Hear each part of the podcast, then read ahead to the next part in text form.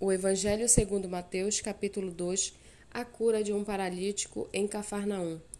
Dias depois, Jesus entrou de novo em Cafarnaum e logo se ouviu dizer que ele estava em casa. Muitos se reuniram ali a ponto de não haver lugar nem mesmo junto à porta, e Jesus anunciava-lhes a palavra. Trouxeram-lhe então um paralítico carregado por quatro homens, e não podendo aproximar-se de Jesus por causa da multidão, removeram o telhado no ponto correspondente ao lugar onde Jesus se encontrava, e pela abertura desceram ao leito em que o paralítico estava deitado. Vendo-lhes a fé, Jesus disse ao paralítico: Filho, os seus pecados estão perdoados.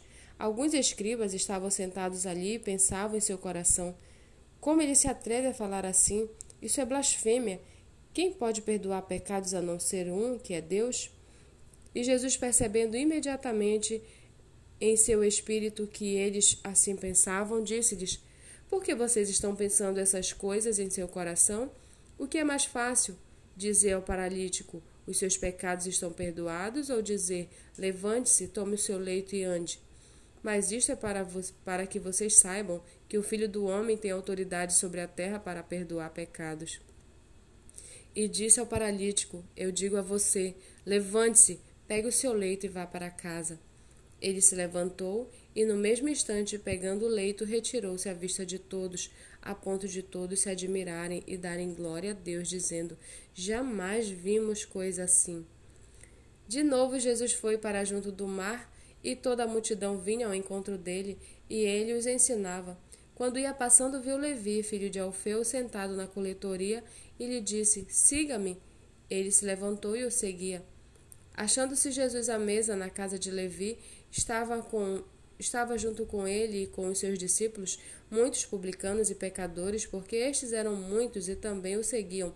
Os escribas dos fariseus, vendo Jesus comer em companhia dos pecadores e publicanos, perguntavam aos discípulos dele: Por que ele come e bebe com os publicanos e pecadores?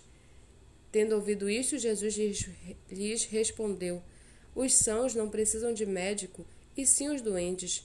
Eu não vim chamar os justos, e sim pecadores. Ora, os discípulos de João e os fariseus estavam jejuando. Algumas pessoas foram perguntar a Jesus: Por que os discípulos de João e os discípulos dos fariseus jejuam, mas os discípulos, os seus discípulos não jejuam? Jesus respondeu: Como podem os convidados para o casamento jejuar enquanto o noivo está com eles?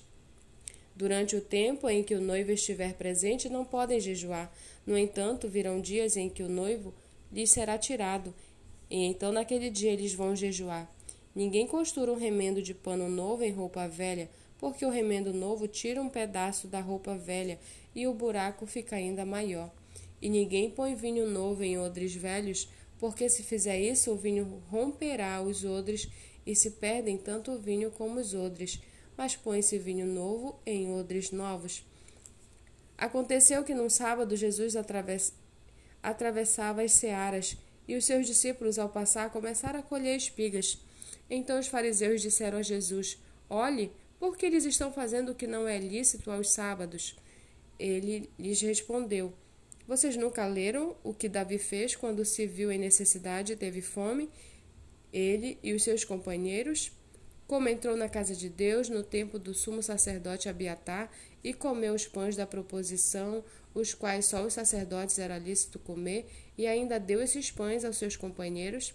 E Jesus acrescentou: O sábado foi estabelecido por causa do homem, e não o homem por causa do sábado. Assim, o filho do homem é senhor também do sábado.